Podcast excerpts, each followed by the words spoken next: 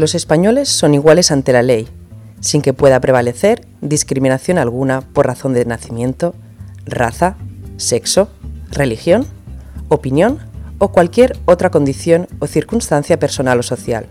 Artículo 14 de la Constitución Española.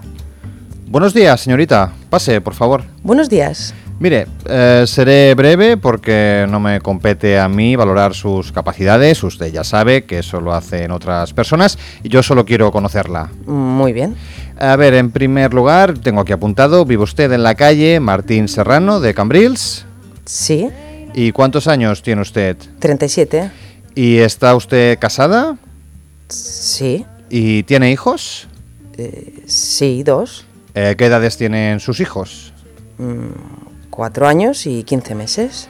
Ah, uh, y mm, perdone eh, que me meta en su vida, pero ¿no cree usted que con los horarios del puesto de trabajo que estamos ofreciendo aquí, mm, no puede ser esto un inconveniente para su vida familiar? ¿Qué pasa? ¿Que las madres no podemos trabajar? Perdone, señorita, no, no vaya usted por ahí que ya sé por dónde va. Es que considero que mi condición de madre no tiene nada que ver para valorar mis capacidades y mi experiencia laboral. Eh, de acuerdo, muy bien señorita, hemos terminado. Acompáñeme a la puerta. Sí, por aquí, gracias. Compañera de mi vida, de mi alma, tu luz, todo el mundo brilla, tu abrazo, la tierra Hola, bienvenidos a Escuela de Vida. Soy Lorena Salvador de haberaver.net y hoy estoy rodeada. Estoy rodeada de tres mujeres increíbles, ya veréis por qué. Y quiero hablaros de la discriminación de la mujer y las madres en el mundo laboral y también de la conciliación familiar. He querido invitar a Mónica Román, buenos días. Hola, buen día. Buenos días. Que es técnica de políticas de igualdad del Ayuntamiento de Cambrils, donde resido, además de madre. Y con ella viene también del Ayuntamiento y de Políticas de Igualdad, Roca Vargalló. Hola, buenos días. Buenos días, Roca. Y tengo también a mi derecha Ana, que es madre de una niña de cuatro años. Buenos días, Ana. Buenos días. Pues mirar, eh, he elegido este tema porque estoy indignada, lo, quiero, lo quiero decir, y porque lo que habéis escuchado al principio del programa eh, me ha sucedido. He sufrido discriminación laboral en una entrevista de trabajo. Sí, eh, lo que oís, en pleno siglo XXI todavía hay discriminación por ser mujer y sobre todo por ser madre. Entonces, vamos a dar voz a lo que está pasando hoy en día. A ver, chicas, eh, habéis escuchado la introducción, eh, me discriminaron. Vosotras como mujeres, eh, ¿qué pensáis? Quien quiera que me responda. Bueno, yo, al igual que tú, lo que siento es, es indignación, ¿vale? Em, eh, como, se ha comentado también al principio del, programa, eh, desde la Constitución mm, queda claro ¿no? que, que, todos y todas eh, tenemos que tener las mismas oportunidades en todos los ámbitos de la vida. Y entonces sí, ciertamente es indignante, porque la palabra es esta, que, estas situaciones todavía sucedan hoy en día, ¿no? que el machismo perdure eh, y que nos bueno, continúe afectando de forma, de forma peyorativa y de forma limitante a, las mujeres. Pues mira, eh, esta mañana, justo cuando estaba viniendo a la radio, eh, me he puesto a leer una noticia que hizo el Observatorio de la Obra Social La Caixa, aquí en Cataluña, y voy a leer algunos, bueno, algunas frases que me han impactado. Dice que mm, la puerta de entrada al empleo, cuando una mujer envía un currículum, tiene un 7,7 de posibilidades de recibir una respuesta positiva y un hombre, en cambio, un 10,4. Otras cosas que me han sorprendido. Dice que si alguien en una entrevista eh, te dice que tiene dos hijos y 45 años, no es lo mejor, no es lo, perdón, lo mismo si es mujer o si es hombre. Y por último, que me ha encantado, dice que no se discrimina por ser mujer, sino por ser madre. Ana, eh, ¿tú has sufrido discriminación? Sí, yo, eh, bueno, al quedarme embarazada ya sufrí discriminación. Eh, de hecho, eh, mi jefe en el momento me estuvo haciendo bullying. E intentó, incluso llegó a decirme que tenía que abortar. ¿En serio? Sí. bastante fuerte y demás. Eh, bueno, al final eh, se me dio la baja porque no se me quería en el centro de trabajo. Eh, luego, una vez que di a luz, a los tres días comuniqué a la empresa que ya había dado a luz y mi sorpresa fue que cuando fui al INS para dar el tema de acelerar el tema de la madre trabajadora, la baja, vamos, la, el tema de la madre trabajadora y demás, la chica que me atendió se quedó muy sorprendida porque no aparecía en el sistema y claro, me dijo, es que no estás trabajando. Y le dije, ¿cómo que no? Mm, la empresa no me había comunicado de ningún modo que me había despedido justo el día después de haber dicho que ya había dado a luz. Es un tema ilegal, eh, luego lo estuvimos eh, recurriendo y demás, pero eh, claro, con todo el tema de las hormonas y de todo, para mí fue un palo. Hmm. Eh, la chica, eh, de hecho, que nos atendió eh, fue muy maja, incluso llamó al jefe porque era, decía que era la primera vez que le había pasado. No que alguien fuese despedido, que es lo más triste, que eso no era lo primero que le había pasado, no era la primera vez, sino que efectivamente era la primera vez que a alguien no le habían dicho que ya no iba a volver a trabajar en esa empresa y que no se habían dignado ni siquiera a comunicárselo. Yo la verdad es que me sentí bastante mal, me sentí muy poco válida y sin embargo, eh, pues eh, luego eso se fueron, eh, tuvimos eso, que el tema ya de abogados y demás. Y bueno, pues se vio que claramente el tema era eso, que con una niña pues ya no iba a poder trabajar de la manera que ellos esperaban.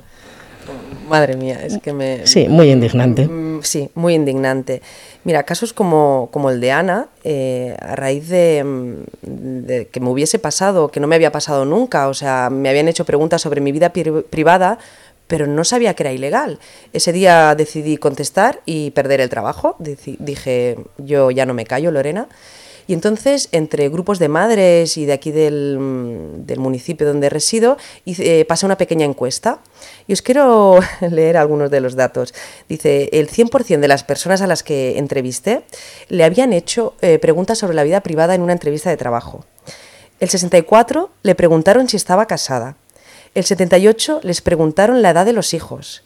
Y una respuesta que me sorprendió mucho a cómo te sentiste ante preguntas de tal calibre, me dijo, a pesar de saber que estas preguntas no son legales, en aquel momento necesitaba el trabajo. O sea, que se juega con la vulnerabilidad de las personas. Eh, me gustaría saber, eh, ante un caso como el de Ana o, estas mujeres que me han respondido o el mío, desde una institución pública, eh, ¿qué recomendáis? ¿Qué se hace en políticas de igualdad? Bueno, pues no lo que se recomienda es poder poner una denuncia a inspección de trabajo, porque como bien has dicho al principio, ¿no? con la Constitución, pero sí que hay más legislación referente a la igualdad en el trabajo y concretamente, ¿no?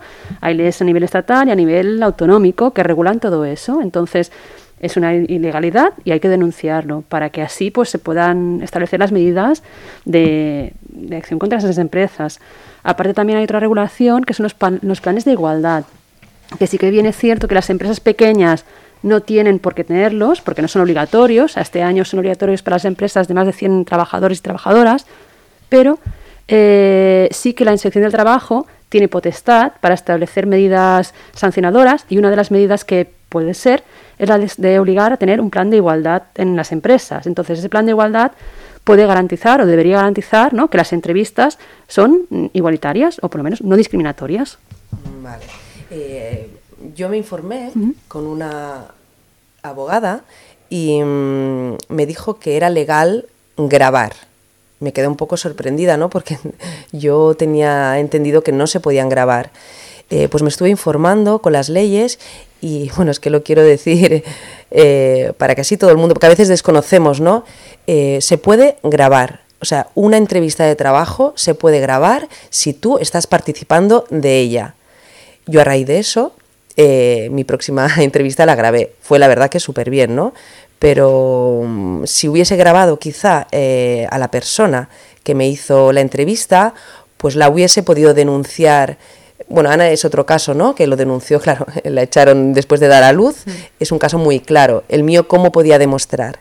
Esta abogada me decía, claro, Lorena, es que es tu palabra contra la suya te aconsejo que no denuncies a nivel mm, legal, ¿no? Con un abogado y todo, porque mm, no se va a poder hacer nada. Lo que hice, como dice Roca, es eh, denunciar a Inspección del Trabajo lo primero. Luego me puse en contacto con el ayuntamiento de Cambrils y desde allí me ayudaron y mm, se pusieron en contacto con la Bolsa de Trabajo, que es, claro, eh, mi entrevista eh, venía desde la Bolsa de Trabajo, ¿no? Entonces esa empresa la, la eliminaron y bueno, y ahora se van a hacer una serie de, de actuaciones. Lo que comentaba Roca sobre mm, los planes de igualdad en una empresa, ¿en, en qué consisten? ¿Es un documento o qué es? Es un en, en sí es un documento, pero que parte de una diagnosis, ¿no? Y una diagnosis que eh, analiza muchos puntos, desde la comunicación de la empresa, desde la brecha salarial, que es súper importante, desde eh, la distribución de los puestos de trabajo, hay un montón de puntos. Y entonces, lo que la finalidad es establecer unas medidas para reducir la igualdad, ah, para reducir las desigualdades y la discriminación, si es que hay. Mm, Vale. Claro, hay- es importante que igualmente eh, matizar que lo que está claro es que las leyes, ya todas las leyes que tenemos desarrolladas, eh, mm, ya penalizan la discriminación. Es decir, no se puede discriminar a ninguna persona independientemente. Ahora estamos hablando de, Sí, de- por, por ser, sí. por ser mujer. Eh, y, y esto está, mm, o sea, esto es un delito y es denunciable. Sí que es cierto que lógicamente eh, cuando queda en el aire y es la palabra de uno contra la otra, pues es como, bueno, pero pasa en esto y pasa en cualquier otro tipo de delito, ¿no? Si hay una cuestión que no es demostrable, pues es mucho, es más complejo y, eh, llevar a cabo un- un- una acción que, que pueda llevar a, a término. Y, y lo que hacen igualmente, porque, bueno, hemos- tenemos que partir de aquí, que es eh, no es legal discriminar a nadie, no es di- legal discriminar a las mujeres y luego a partir de este punto de partida los planes de igualdad, ¿vale? Ya parten de esa premisa. eh, pero lo que hacen es verificar, ¿vale? Eh, con, pues esto como comentaba Roca, con un análisis eh, concreto del funcionamiento de esa, administra- de, esa, empresa o de esa administración, que mm, realmente hacer un check-in de cosas que se detectan que, que de entrada no tendrían que ser graves, pero también pueden serlo, ¿vale? Puede ser la discriminación salarial, eh, puede ser eh, las dificultades a la hora de acceder a, puestos de trabajo y luego también toda una serie de conductas como puede ser el acoso sexual o el acoso por, por razón de sexo, ¿no? Que una de las cosas que comentaba Ana es que ella también recibió, eh, o sea, claramente un acoso por razón de, de sexo, es decir, un acoso por razón de ser mujer hasta el extremo de la gravedad, ¿no? ya mm, extrema, extrema, de incluso manifestarle que no continuara con una decisión propia y deseada como es eh, tener una criatura. Y ya no solo eso, sino no solo tenerla, sino que ya estaba en proceso. Entonces ya esto ya es una cuestión súper, súper extrema. Mm. Hablemos del miedo, porque yo creo que en la discriminación y en la violencia, ¿no? Nos invade el miedo. Tú, Ana, por ejemplo, hubieses, eh, si no tuvieras, eh, hubieses quedado embarazada, ¿hubieses denunciado el acoso que estabas sufriendo? Eh, pues eh, tengo mis dudas. Eh, sí que hubiese actuado, no sé si llegar a denunciar, porque antes de estar embarazada eh, yo sufrí ya eh, un poquito de acoso por parte del jefe. Entonces, eh, por ciertos motivos que ahora mismo pues no vienen al caso, pero vamos, del cierto dinero que se debía y no se estaba pagando. Y es eso, no tomé medidas legales, pero sí tomé medidas eh, dentro de la empresa y demás para intentar evitar que eso siguiera pasando. Entonces, claro, ya te vas posicionando y te vas poniendo en el punto de mira Claro. y estás dando problemas a la empresa. Claro, es que no, no silencian, ¿no? Eh, es un miedo, pues supongo que, que te invade. Eh, a mí actualmente, pues sí, tengo miedo, eh, estoy buscando trabajo y, y hay una vulnerabilidad. Entonces se juega con ello. No sé si a vosotras os ha pasado, eh, Ana y, perdón, em, Roca y Mónica. Vale, ahora estáis en, en el ayuntamiento, pero anteriormente, ¿os ha pasado o habéis tenido alguna, alguna circunstancia de discriminación o miedo de decir, tengo hijos, no tengo hijos, eh, me van a valorar, no me van a valorar, me van a poner problemas? Eh, Bueno, yo personalmente no lo, he, no lo he sufrido, pero eso no significa que no sepa que esto está pasando y que pueda empatizar ¿no? con cualquier mujer, porque igualmente yo ahora tengo trabajo, pero puedo no, no tenerlo, ¿no? Y, y estoy, estaré en las mismas circunstancias. Eh, la vulnerabilidad, eh, la vulnerabilidad está y está para, para, mm, por desgracia, o sea, hay una gran vulnerabi- vulnerabilidad eh, laboral, hay una gran precarización, ¿no?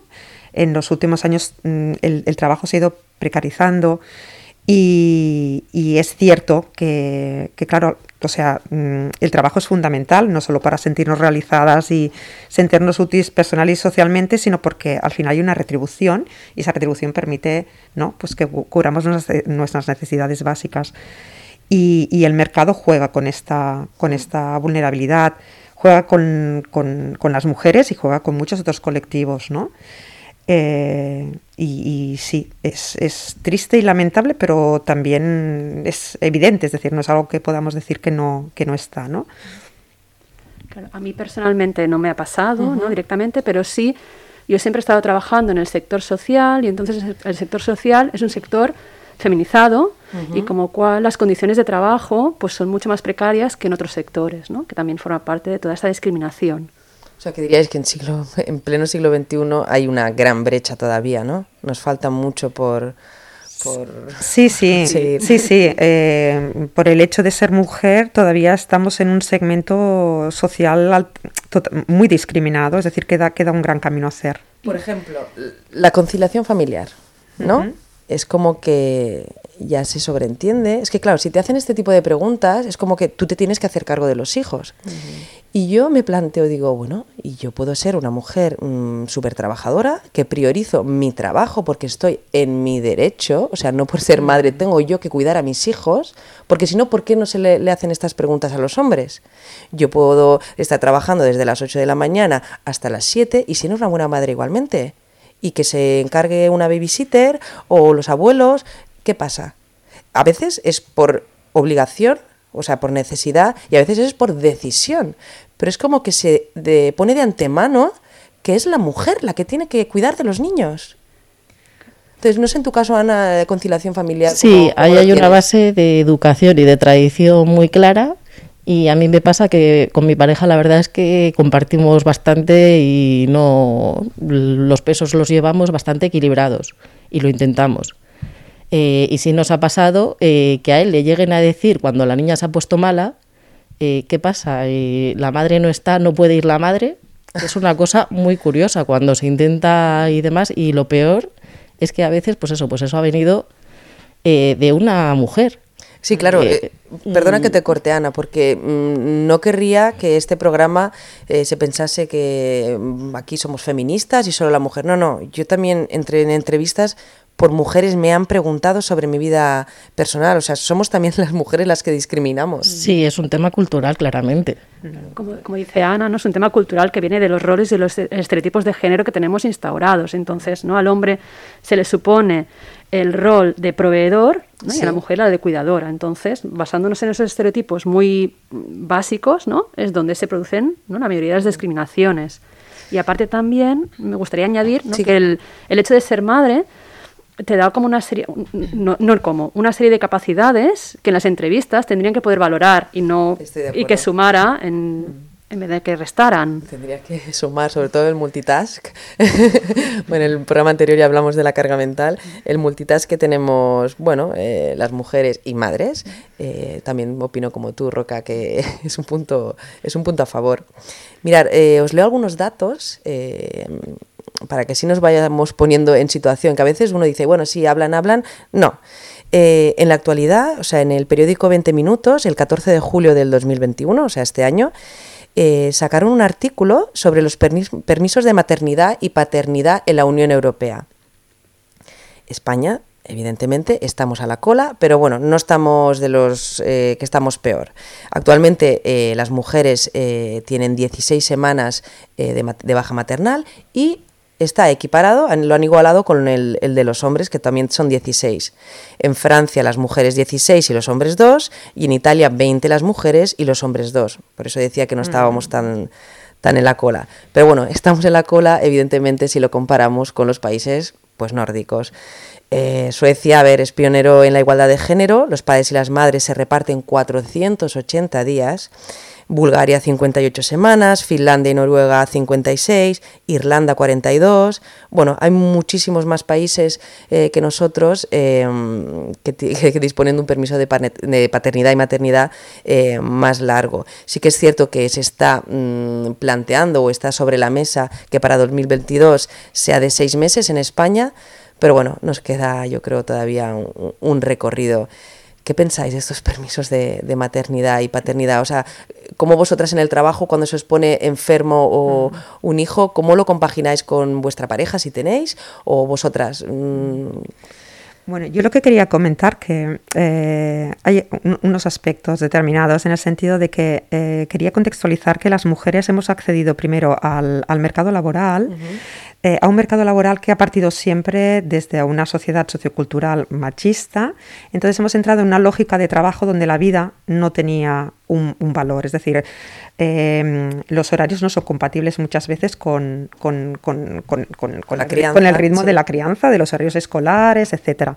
Eso sería una cuestión en la que tendría que en algún momento que, que irse avanzando, porque afortunadamente las mujeres, la vida es eh, imprescindible y la vida la damos hombres y mujeres y es lo que sustenta la, eh, la sociedad y, esa lógica eh, hay, que, hay, que, hay que modificarla y esa, esa modificación también sería más facilitadora a la hora de, no, de, dar por hecho que todo es compaginable que esta compaginación se puede hacer por hombres y mujeres.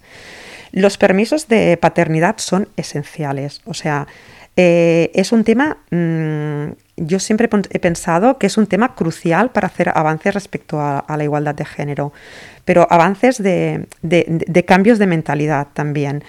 Eh, no solo para, para el padre que, que en el momento de que es padre realmente ejerce como tal, eh, entendiendo que, bueno, pues que va a disfrutar de, la crianza con, con todos sus elementos que a veces son más positivos y otros no, son, no lo son tanto, eh, pero, pero que, que va a entender mucho mejor cuál es su papel, cuál es el papel de la crianza, darle un valor y, y, y ponerlo en un igual entre hombres y mujeres.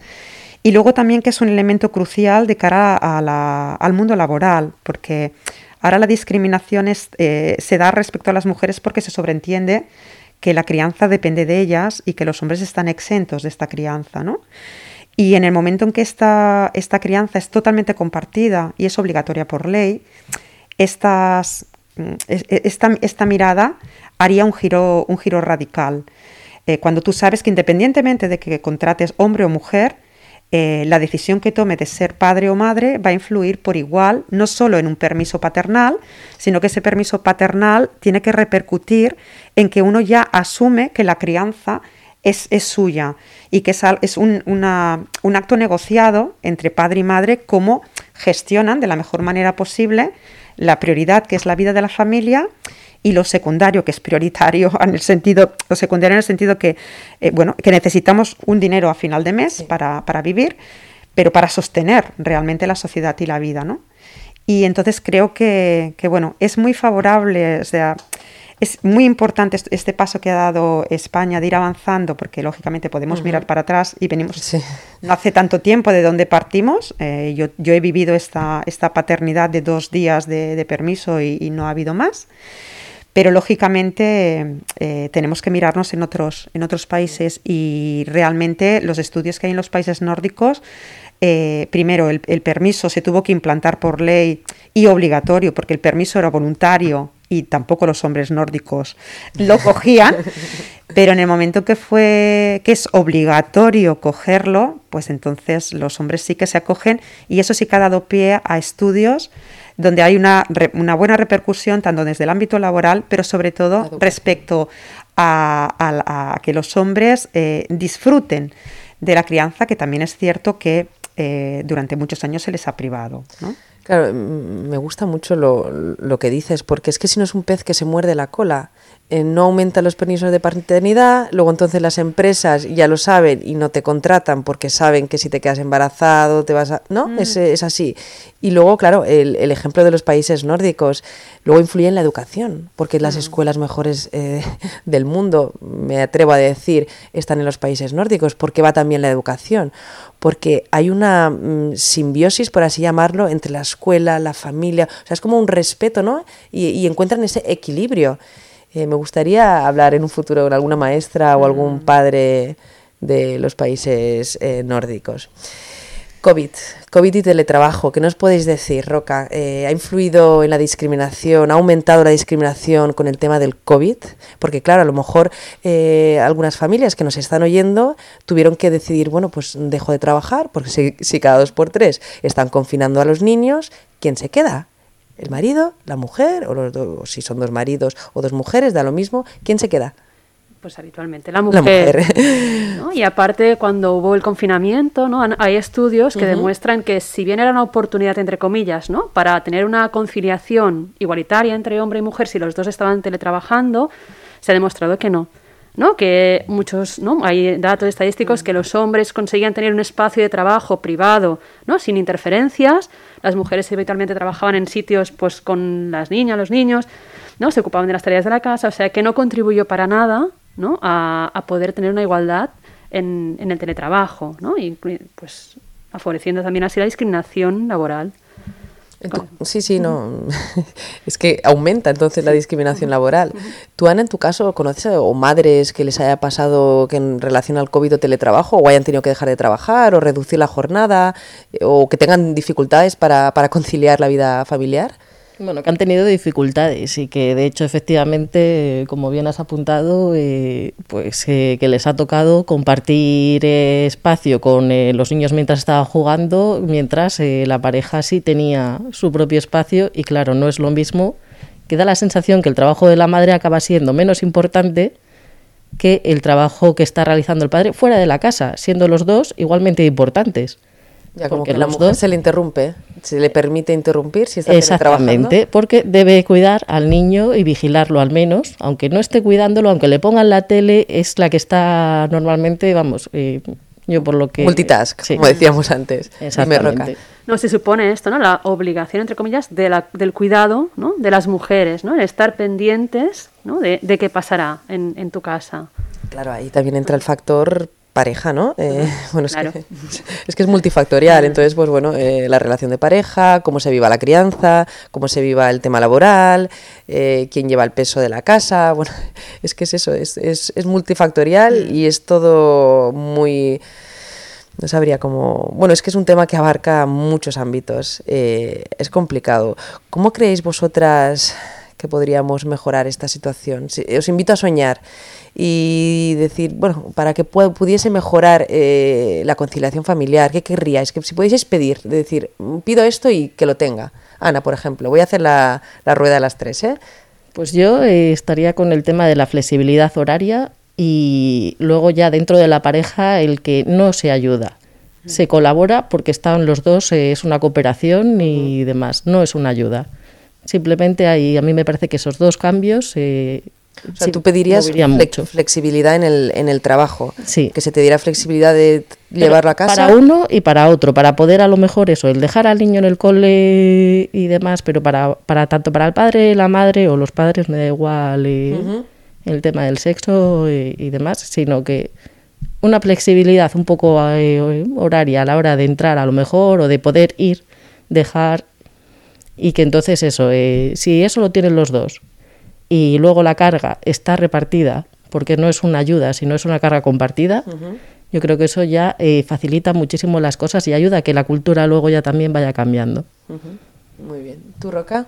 Yo mm, me iría un poco más arriba, ¿eh? Y Sí, sí. pediría un cambio a nivel de estrategia política ya y de poner los cuidados en el centro. No tanto la producción, sino los cuidados. Y a partir de ahí ya todo sería un poco más equitativo.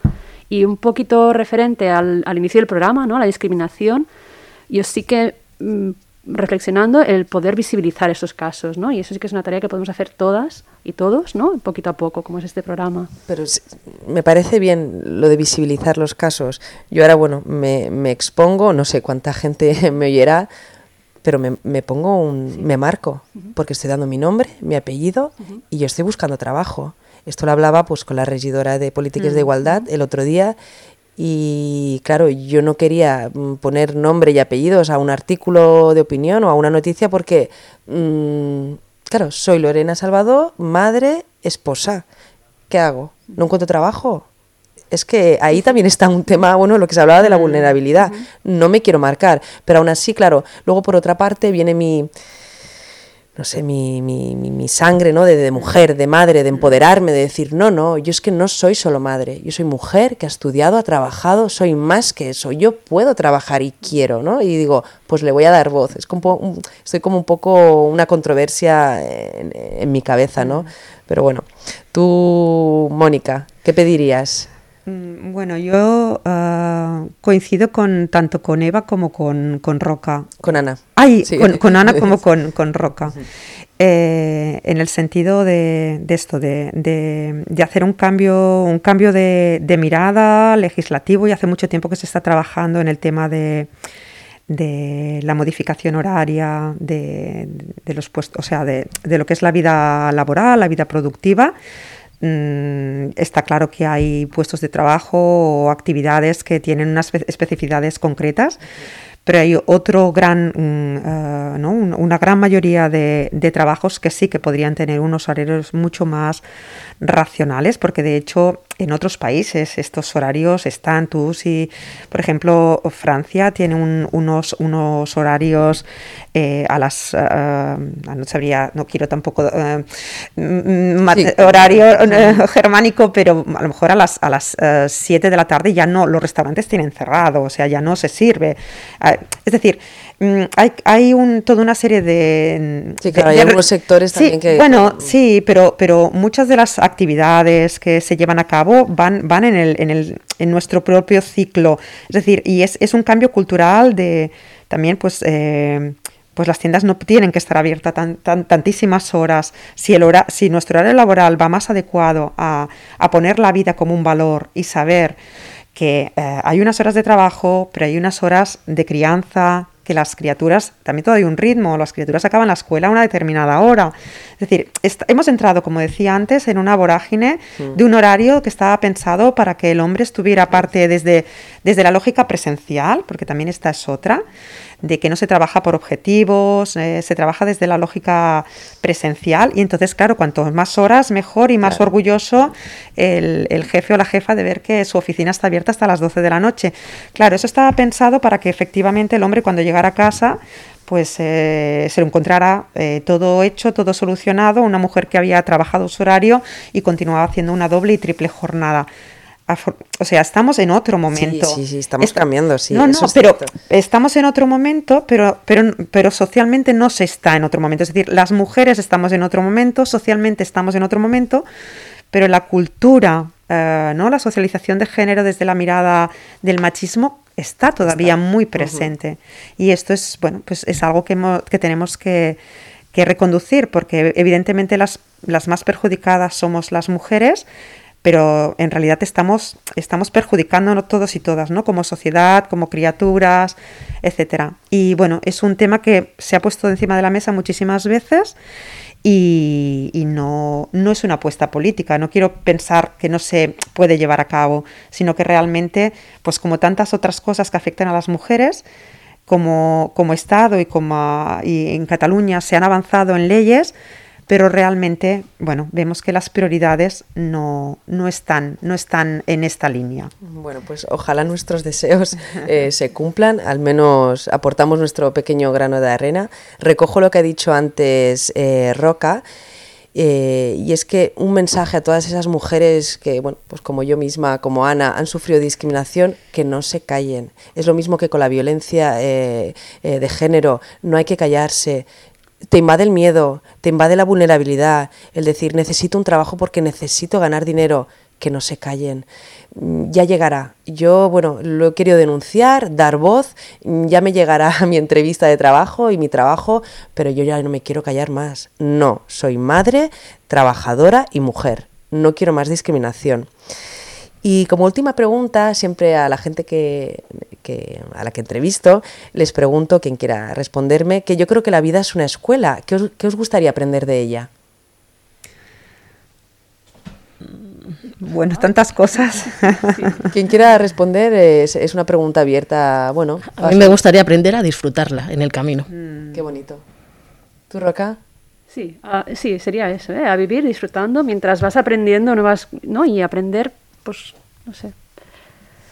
Ostras, me has cogido en frío. Ya, ya lo sé. Ya lo sé. Es que está hecha Sí, ¿eh? puesta ¿eh? para coger en frío, decir, bueno, a mí la de la vida me gustaría, que me gustaría aprender. Bueno, yo me quedo también como con, con lo que ha comentado Ana, con, con disfrutar, con disfrutar de la vida. Y sí que es verdad que eh, a mí me coge en un momento donde, en un momento vital, eh, he hecho 50 años. eh, Felicidades. Gracias. No, y mira, no sé, es, es una, es, es una fecha que, que a mí me ha marcado mucho, ¿no? Me, me hace pensar que eh, cómo, eh, me- es una eh, retrospectiva de cómo he vivido, ¿no? Con la aceleración que he vivido, ¿no? Entonces, la, la maternidad, de trabajo, los estudios, etcétera. Y, y entonces ahora es el mirar para adelante y, y- y ver realmente, bueno, pues que afortunadamente hoy en día tenemos una vida muy amplia, pero, pero no, no, no queda tanto, ¿no? Y a veces ni tan solo no sabemos lo que queda, ¿no? Entonces sí que me, me coge en un momento donde tengo muy presente el vivir desde el presente. Eh, y eso te permite saborear mucho mejor la vida y, y las, y las prioridades, que lógicamente las, las, las productivas están, pero, pero las reproductivas también. Es cierto, es el poder de la hora, al fin, al fin Exacto. y al cabo, ¿no? Del momento, sí. Pues con esto de vivir el momento, eh, las despido. Muchas gracias Mónica, Roca y Ana por poder compartir conmigo este espacio y dar voz a, a la discriminación que, que existe hoy en día. Y espero volver a teneros aquí otra vez para poder hablar de otros muchos temas. Muchas gracias a todas. Gracias a ti en concreto y a la radio por este espacio. Muchas gracias. ¿Cómo es posible imaginar algo si siempre se nos proporciona la imagen? ¿Quiénes leísteis 1984 el año pasado? Bien. Doble pensar. ¿Quién lo sabe? ¿Meredith? Tener dos creencias opuestas a la vez y creer que ambas son ciertas. Excelente, Meredith. ¿Por qué siempre le chupas la polla, pelota de mierda? Creer deliberadamente en mentiras, sabiendo que son falsas. Ejemplos de esto en la vida cotidiana. Tengo que ser guapa para ser feliz. Tengo que operarme para ser guapa. Tengo que adelgazar, ser popular e ir a la moda. A los jóvenes de hoy se les dice que las mujeres son unas zorras, putas, objetos a los que pueden follar, pegar, insultar, humillar. Es un holocausto comercial. 24 horas al día, durante el resto de nuestras vidas, los poderes fácticos trabajan muy duro, anulándonos hasta la muerte. Debemos defendernos nosotros y combatir el entorpecimiento de nuestros esquemas mentales. Debemos aprender a leer, a estimular la imaginación, a cultivar nuestra conciencia, nuestras propias creencias. Todos necesitamos esa habilidad para defendernos, para preservar nuestras mentes. El fragmento que hemos escuchado es del profesor, eh, de la película El Profesor, donde el protagonista es Adrien Brody, que lo conoceréis seguramente por la película del pianista. Y bueno, ahora os dejo con una gran canción y una linda historia, que es No Controles, que la escribió Nacho Cano, eh, de Mecano, en 1983, para el grupo Ole Ole.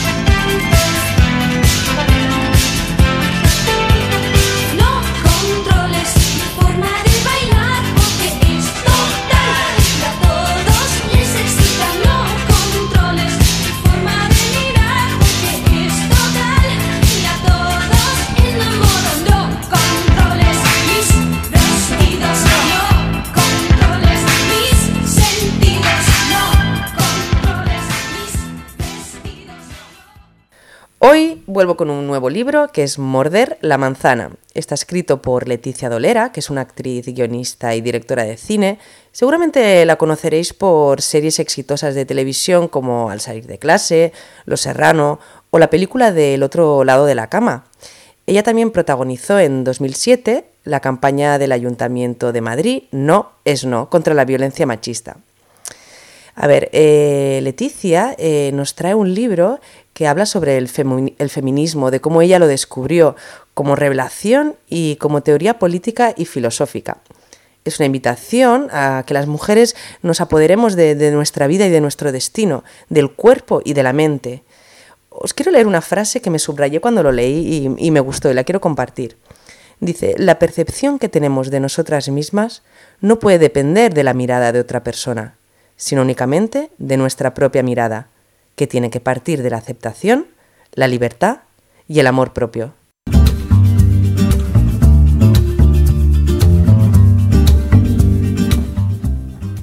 Muchas gracias a todos por seguir dedicando un trocito de vuestro tiempo a escucharme.